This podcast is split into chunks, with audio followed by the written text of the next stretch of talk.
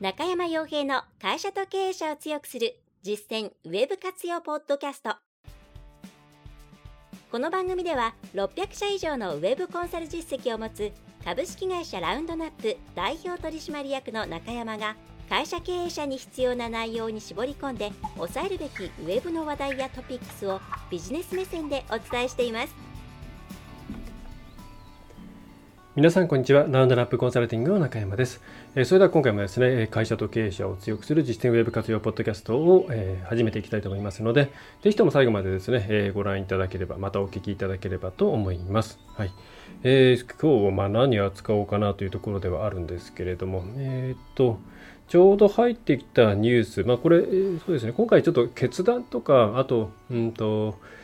自分たちの会社についての見方と、それから、うん、他社さんですよね、えー、自分たちが使うサービスとか、うん、使っているいろんな、えー、まあそうですね、えー、業者さんとか。に対しての、まあ、特に価格面での見方っていうところについて、えー、歪みが出ていないかっていうところを確認していただきたいなということで、まあ、その辺の内容をいろいろな観点から、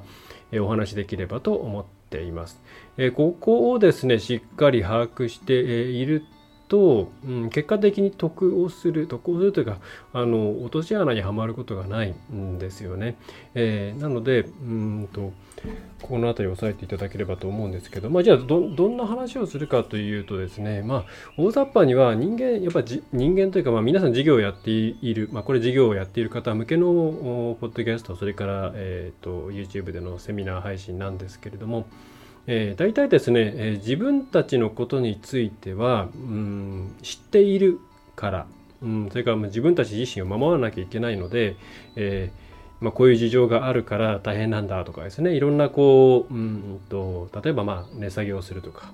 そういうことに関しては超難しいとかですね、そんなことをしたらこう会社が持っていかないとかですね、この辺がどうやったってコストダウンしていくから品質が悪くなるとか、そういう想像をするので、えー、まあ、あの、なんていうんですかね、そんな簡単に値上げ、値下げとかですね、あるいは、なんだろう、納期短縮っていうものを求めるんじゃないよっていうふうに思うんですけど、これが一点ですね、その中身が見えない他社さんになってくると、なんかこう、じゃあ、え値段下がりましたっていう時に、あのそれがね、そんなに大きく下がってなかったりすると、えー、そんぐらいなのかと、もっとできることがあるんじゃないかとかですね、それから他と比べて、こんなに安い値段でやってるとこがあるんだから、そっちもそのぐらいでやれるんでしょうとかですね、そういうふうになんかこう、うん、思ってしまう。で、これってかなり見方が違うじゃないですか。だって、皆さんとしても、それから相手の会社さんとしてもですね、中の状況ってそんなに変わらないんですよ。何かしらそのよほどのですねなんかあらりを貪っていたような会社があれば、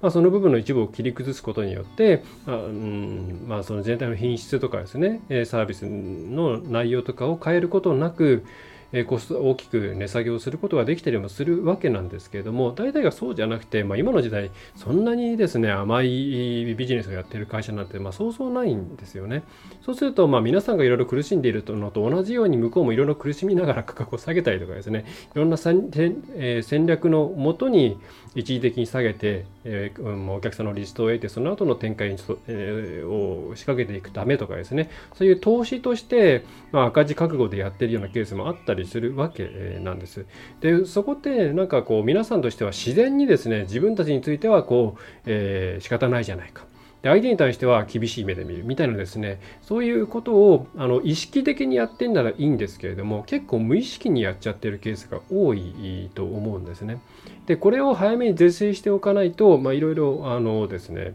後々自分たちに割とそのダメージが返ってくるケースが多いですと。でまあ、そんなことを考えるきっかけになったのが、えっと、12月3日、これ撮ってるのが3日だから今日か。今日の未明なんですかね。はい、あの、えっと、まあ、政府の方から携帯電話のうんと価格を下げてくださいねっていうお話があって、まあ、それで、まあ、au さん微妙ですけど、まあ、ソフトバンクなんかがですね、まあ、結構値段を下げてきていて、えっと、20ギガでいくらだったかな。4000円とか5000円とかそれぐらいでまあ今までが7000円とかギガモンスターとか8000円とかそんぐらいだったんでまあ大きく随分大きく下がったねっていう感じですよね。でそこに対してじゃあドコモがどうするかって言ったらまあ一応20ギガで3000円で来るんじゃないかというふうに今のところ言われていてまあ実際今これ見ている方は実際の価格ねどういうふうになったか知ってるかもしれないですけども、まあ、ちょっと今の時点撮影してる時点ではですねそんぐらいの価格だ価格だっていうふうに言われています。で、これをですね、まあ、割と手放しには安くなったって思いがちなんですけども、あのまあ、いろんな事業を見てきてる身としてはですね、うんまあ、ね、ここは大きい会社なんで、大会社なんでちょっといろんな、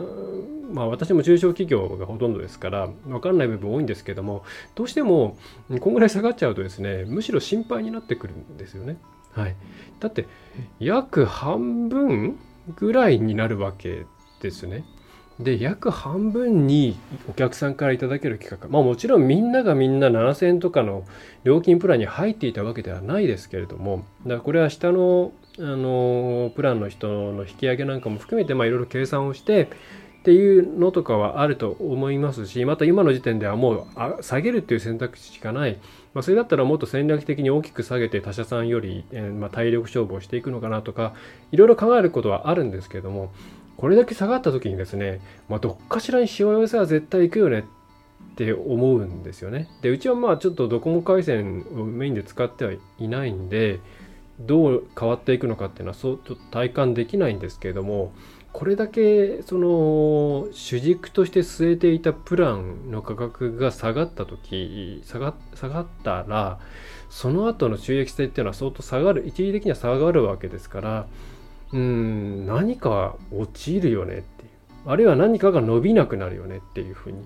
思うんですね。それはあの何でしょう値下げさせるなっていうことを言いたいわけで言いたいわけではなくって我々としてはそのサービスの受給者とかサービスを受ける側としては値段が下がったりとか同じ値段でやれることが増えたっていう時にその内実っていうものをきちんと精査してこれはちゃんと企業努力とか何か新しいテクノロジーとかそういうものによって合理的合理的というか、うん、なんだろうえー、無理なくですねそれが行われているかどうかっていうのをちゃんとチェックしておいた方がちゃんと考えておいた方がいいと思います。でさすがに今回キャリアさんなんで大きな会社なんで潰れるとかそういうことはないとは思うんですがこれ結構皆さんですねあの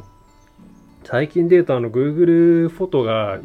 まあ、実質無制限じゃなくなったということでかなり騒がれていたんですけども私からしたらですねまあ Google だから潰れるってことはないですけどサービス終了っていうのはあるので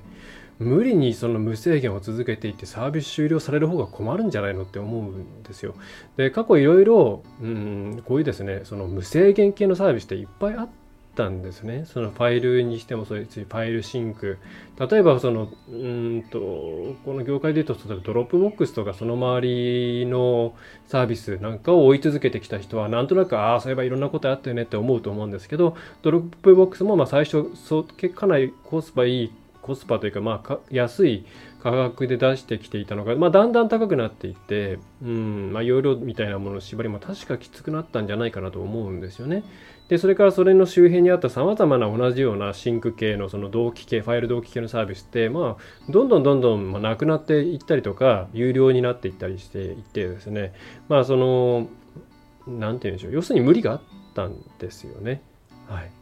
で、そういうことを考えずに、とにかく一番お得で、一番まあ、無料だったら、まあ、値段は別に無料ですけど、まあ、仮に有料だとしたら一番そのギガ単価が安くてですね、え導入しやすいものをまあ、そういう価格だけの基準で選んでいた企業さんって、え何が起きたかっていうとどんどんどんどんそういうですね、えー、なんだろう価格の割に良いさ良いサービスっていうか、まあそのまあ、良い待遇をしてくれるようなサービスっていうのはどんどん潰れていってたわけです。まあ、なくなっていったわけですね。そうすると、毎回毎回乗り換えっていうコストが発生していくわけです。いわゆるスイッチングコストっていうところに近いのかなと思うんですけども、こっちの方がビジネス面で言ったら、相当ダメージが大きいんですね。まあ、なかなか目に見えないんで、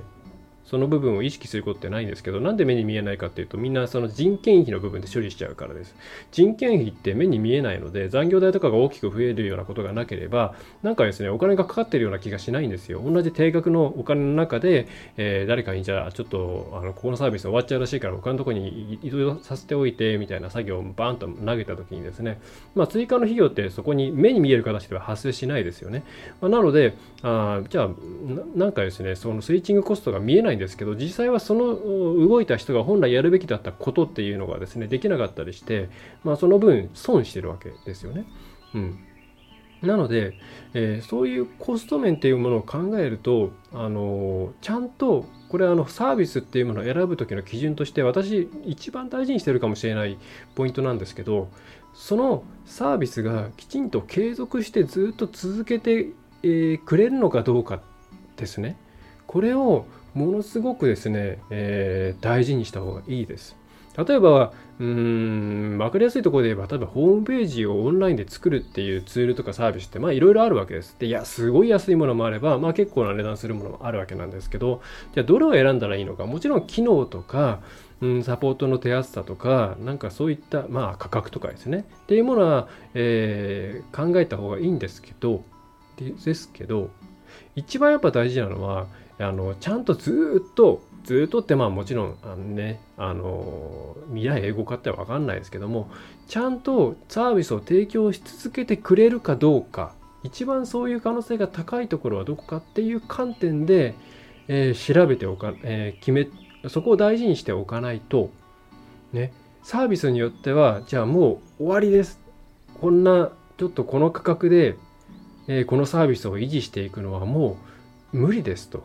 いろんな、ね、今、ウェブ業界なんて突然、いわゆる黒船的なものが入ってきて価格崩壊が起きたりとかすることはよくありますから、そうやって、どんどんじゃあ、えー、今までこうこれだけの価格で作ってきたものっていうのを値下げ値下げしていってなんとか持たせてきたけれどもこれ以上はどうやっても損益分岐点超えられない会社として厳しいんでもうこの事業は売却するか畳もうと思いますっていうふうになった時にね、良心的な会社であればじゃあそれをどっかに移動させるっていうことをサービスとしてやってくれたりしますけれども大体のケースそんなことやってる余裕ないですから、まあ、自分たちでそのホームページを別のところに移すみたいなことをしなきゃいけないんですよね。でそれって結構大変で最悪の場合って本当手作業でポチポチ移してって、まあ、それでもまあ半分ぐらいのパフォーマンスに落ち込んじゃうようなケースが多いわけなんです。まあ、なのであのその今っていう瞬間を見た時に結構あこのサービスいいなとかっていうものっていうのはまあ私もいろいろ見つけることはできるんですよ。あのですけどあんまりお勧めしないで結局レンタルサーバー借りてワードプレスを入れてとかそういうふうに自前でやった方がいいですよっていうのをお勧めしているのは基本的に自前でやっていれば何かあった時にあの例えばレンタルサーバーがもう終わりますとかそういうふうになった時にですねうん移動すればいいですよね。それだけの話になるんで、えー、なのでサービスの継続性っていう面で見れば、まあ、ワードプレスが終わっちゃうっていうケースがあったらですね、まあもちろんそれはいろいろあの問題になるんですけど、さすがに世界中で一番使われている CMS、コンテンツマネジメントシステムであるワードプレスがもし終わるっていうことになれば、何らかの移動先が絶対出てくるので、まあ、そういう意味で言うと、まあ、サービスの継続性っていうところはほぼほぼ100%に近い形で担保されるんですよ。で、こうしていう形のところに乗っかっていた方が絶対安心で、で、今いろいろあるですね、その例えば、まあ、ホームページ作成もそうですし、アクセス解析とかも、それからいろんな継続系もそうですけれども、事業が継続するようなところにちゃんと、多少それが高かろうとですね、乗っかっていった方が、後々ですね、えー、大きなダメージを受けることがないんですよね。はい。ちょっと話それていきましたけれども、あのまあ、さっきそのドコモがね、安くする、絶対それはどっかにしわ寄せしわ寄せが来ますよっていうお話をさせてもらったのは、そういうですね、えー、なんだろう、自分たちが、うん、その値下げだったりとか、えー、価格面だけで選ぶことによって、えー、なんだろう、失うものっていろいろあるんですよと。で、その選ぶ基準として、、まあ、今回ちょっとキャリアの例なんでイメージしづらいかもしれないんですけど、うん、ちゃんとサービスの継続性とかっていうところを見据えてどこを選ぶのかっていうのを考えた方がいいです。はい、だそういうところじゃないとなかなかですねこう、うん、今じゃあそのえーと、オンライン系のですね、うん、ホームページを、まあ、ネット上で作れるいろんなサービスっていうものを、まあ、ワードプレスなんかも設置すればそういう感じですけどもねで、まあ、これが安定してちゃんと続いていくだろうなって思えるのはまあそこそこちゃんと基盤がしっかりしているその VIX とか人流とかうんまあ、あとワードプレス .com の方ですよね。まあ、あの辺りはそう簡単には消えないんじゃないかなっていう気はしていますけれども、まあ、それ以外にもいろいろ生まれては消えてっていうのが正直繰り返されていて、それ以外はですね、やっぱ積極的にお勧めできないんですよね。安いな、いいなと思うことはあるんですけどね。えー、みたいなことをですね、ちょっと、えー、っと今回の携帯電話の料金の値下げっていうところで、うん、感じましたサービスの継続性本当にねあの特に基盤、まあ、インターネット上でいう不動産的になるものに関わる部分っていうのはそれがないとダメだしやっぱサービスを提供する側としても自分たちに毎日何かあったら次にどっかにえーと、連れて行ってあげるっていうことはできるようにしていてもらいたいなっていうふうに思います。やっぱりそれは何だろうなあのオフィスビルが1個なくなったらまあそれは引っ越しすりゃいいっていう話ですからね。なんですけれどもネット上だとなかなかそこに技術が絡んでくるんで難しい部分があるんで、えー、そういうとこは考えた方がいいのかなと思うんですよね。はい。でまああとはそのまあそれとちょっとまあ絡んでくる内容で最近結構気になっているのがですねうーんどどこまで言っていいのかうんとあのまあ分かりやすいところで言うとそのネット上の記事とかうんとまあ SNS なんかでシェアされるものでもそうですけれどもこういう人はこうしたらいい。こう例えばうんなんかちょっとフラットでどこにも、え、害がなさそうなもので言うと人間は、えっ、ー、と早く寝た方がいいみたいなですね、えーえー、そういうのって結構そのそうだそうだみたいな感じでですね、まあ、バズったりとかあの私もそう思うみたいなですねものが集まって、えー、話題になりやすいですよね。こういう時はこういうふうにした方がいい。こういう考え方は良くない。えー、こういうことをするから失敗するみたいなのっていっぱいあるじゃないですか。でこれってあのー、ねいかんせん SNS とかで結構なその「いいね」だったりとか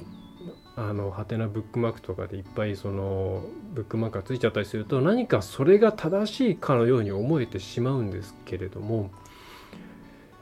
もう絶対疑ってかかった方がいいと思うんですよね。うん、あの何かにの判断基準に対してこういうふうに考えなきゃダメだよっていうような強いメッセージってあの皆さんあの最近マナー講師嫌いじゃないですか。マナー講師勝手にマナー作る、ま、でそれを押し付けてくるみたいなことを言ってそれに対しての嫌悪感ってすごく、ね、ネット上にあってまあそれはすごく私もそう思う部分はあってなんだこりゃって思うことはあるんですけどでもそれそのねマナーっていうところではなくっていろんな判断っていうところの考え方でこうした方がいいですよっていう言絶って全部結局マナー講師が作ってるのとやってることと同じことじゃないですかっていうのはいつも思いますね。であのこういう時はこうした方がいいとかあの根拠のないものってありますよね。そのてなんかデータがあってえー、こういうデータがあるからこういうエビデンスがあるからこういうふうにした方がいいよ。これは全然違う領域の話なんでいいんですけども私は昔こういう経験をしていてこういうことがあったからこういう時にはこうした方が絶対にいいですみたいなのがいっぱい回ってきたりすると結局それってあの判断するのは自分自身だしそのシチュエーションで、えー、偶然成功しただけであって、えー、それが万人に対してですねあの通用するかどうかなんてのは分かんない。もう言ってみればこれ、マナー講師がなんかいろんなことを言ってるのと同じじゃないか。でもそういう人がまたマナー講師を批判していたりして、なんかよくわかんないなっていうふうに思うんですよね。まあ、なので皆さんはですね、その判断基準を、その、実は押し付けてきている、そ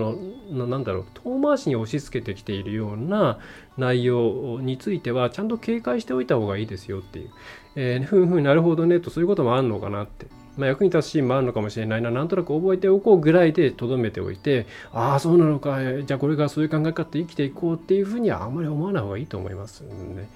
うん、なんかその人に吸い込まれていって、まあ、それこそ信者的な感じになってしまったらもう元も子もないのでちゃんとやっぱり自分の頭の中で価値観を作っていかなきゃいけないのかなと思います。で、これの裏返しがですね、皆さん今ホームページとかで結構ですね、あの何とか選ぶ基準とかですね、私たちが選ばれる理由とかって書くじゃないですか。その一時そのストレングスをちゃんと出していこう、あの判断基準をちゃんと出していこうっていうことが、あのうんその言葉だけは一人歩きしていてですね私たちは国家すごいとかですね、えー、こういうとこで選ばなきゃダメだみたいなですね結局その選ぶ基準っていうのを追いかけていったらあなたのところを選ぶしかないんじゃないかみたいなところってあるじゃないですか。でそういうふうにあのなってしまうっているのってさっきのあの判断基準っていうものを押し付けている人と同じと裏返してか言い方が難しいですね、えー、つまりあの結局自分たちに都合のいいものを判断基準として押し付けているようなホームページが多いんですよ。でそういうのっていうのはうーん、まあ、よほどそれがその、まあ、理路整然納得できるものであったとしてもそうねうん、であればまだいいんですけど大半のものが正直いろんなこうユーザーテストなんかしているとですね見る方としてはいろいろ書いてあるけどもこれ結局自分の会社にとって都合のいいことが書いてあるんですよねって思われてますよ。うん。あのだからその判断基準とか考え方っていうものをちゃんとお客さんの目線でこうした方がいいですよとかこうした方がいいですよとかこういうふうなことを大事にしていますよとかそういうぐらいでとどめておかないとこれはあんまり突っ込んだとこまでいくと話が終わらないんで、えー、さらっと今回流そうと思うんですけど、えー、さらあのなんていうか押し付けるような形になっていない状態にしておかないと今バレますね。あの本当にって思われてしまって。で結局そういうじゃあ価値観を押し付けてくるようなところに仕事をお願いするかって言ったら B2C だろうと B2B だろうとやっぱりやらないんですよ。ポジショントークっていうのがすごくあの警戒されてますね。特にちゃんと判断しようとする人にとっては。はい。なんかそんなところもですね、この話題の一環としてちょっと気をつけておいていただきたいな、なんていうことを思いました。えー、はい。ちょっと今回いろんなところに話題があっちゃこっちゃいきましたけれども、まあまとめるとですね、うーん、まとめづらい回になっちゃいましたけれども、えーまあ、まず、えー、なんだろう自分たちの、うん、会社と自分たち以外の会社に関して値下げとかサービスの変更とか追加とかがあった時に同じ目線で、え、見て判断した方がいいですっていうのが一つですね。はい。自分たちに対しては言い訳をするけれども他者に対しては何でだよっていうふうに見てしまっていると結果的にそれは何かしらの損になって返ってくるケースが多いです。えー、それからうんといろんなこう判断基準を押し付けるっていうのは自分たちがややってはまずいけないですし、えー、それからネット上には結構そういう判断基準の押し付けもマナー講師と同じようなことを実態としてはしているような、えー、根絶が多いので、えー、注意した方がいいですよっていうことですね。はい。多少遠回りであったとしてもちゃんと自分たちで考えてプロセスも含めて経験しながら前に進んでいった方がねあの3年5年っていう先まで考えたら絶対にいいのでなんかそういうふうに考えてやってもらったらいいんじゃないかなというふうに思います。はい。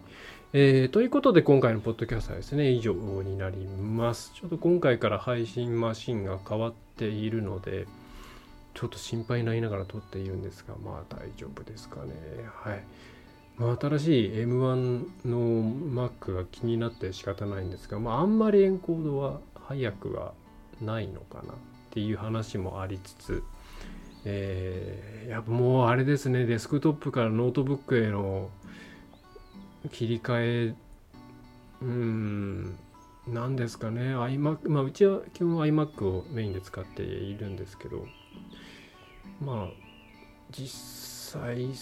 その外部ストレージのうんまあ、Google のあのファイアストリームファイルストリームのレスポンスがもうちょっと早いといいんですけどね、えー、それさえ上がってきたらクラムシェルモードで、えー、いろんなとこ持ち運んだりしながら重い作業はデスクに座ってやるモニター外付けでやるみたいな感じが、まあ、思ったより早く来るなと、まあ、昔もノートブックって言ったら性能低くて熱くなって動画編集とかできないよっていう感じだったんでまあなんかすごく一気に進化するのかなっていう感じですね。うん、やっぱワクワクしますね、こういうのはね。はい。えー、ということで、えー、今回の内容は以上になります。えっ、ー、とですね、えー、引き続き、まあ、今年、えっ、ー、と、多分年末ギリギリまでやらないと思うんですけども、なるべく、えっ、と、習慣で、えまあ、あのいわゆるお休み期間の前まではちゃんと配信していく予定ですので、ぜひお付き合いいただければと思います。はい。それでは、えー、扱ってほ、えー、しいというテーマとか、ね、ここよくわからんとか、え、そういうものについてはですね、ラウンドナップコンサルティング、あるいは中山洋平ですね、で検索をしていただいて、まあ、どこかしらのフォーム内ですね、えー、メールアドレスとか、まあ、あるいは、えーと、SNS とかで送っていただければ多分反応しますので、えー、お待ちしております。はいえー、それでは今回も内容がお役に立てば幸いです。えー、中小企業の IT、ウェブ活用を支援しております、ウェブ、えー、コンサルティング、えー、中山洋平が最後までお送りいたしました。では次回もまたよろしくお願いいたします。いかがでしたでしょうか？ご質問はいつでもフォームからお送りください。お待ちしております。